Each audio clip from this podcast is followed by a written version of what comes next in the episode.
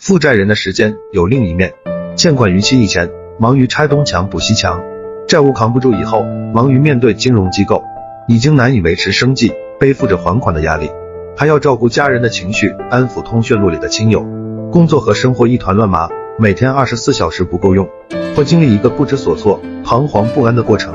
该承担的已经承担，都会过去的。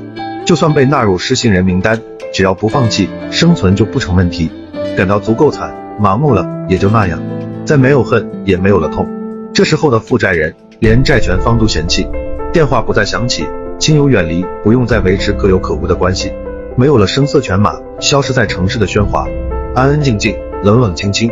有的人一蹶不振，浑浑噩噩，每天都很漫长。时间是一种煎熬，存在另外一种人逆风不倒。时间的另一面可以用来学习，用来探索和尝试，用来自强不息。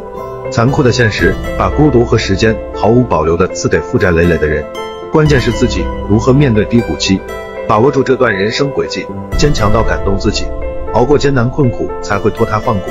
时间可以让你难以喘息，也可以成就平凡的你。拥抱孤独，砥砺前行。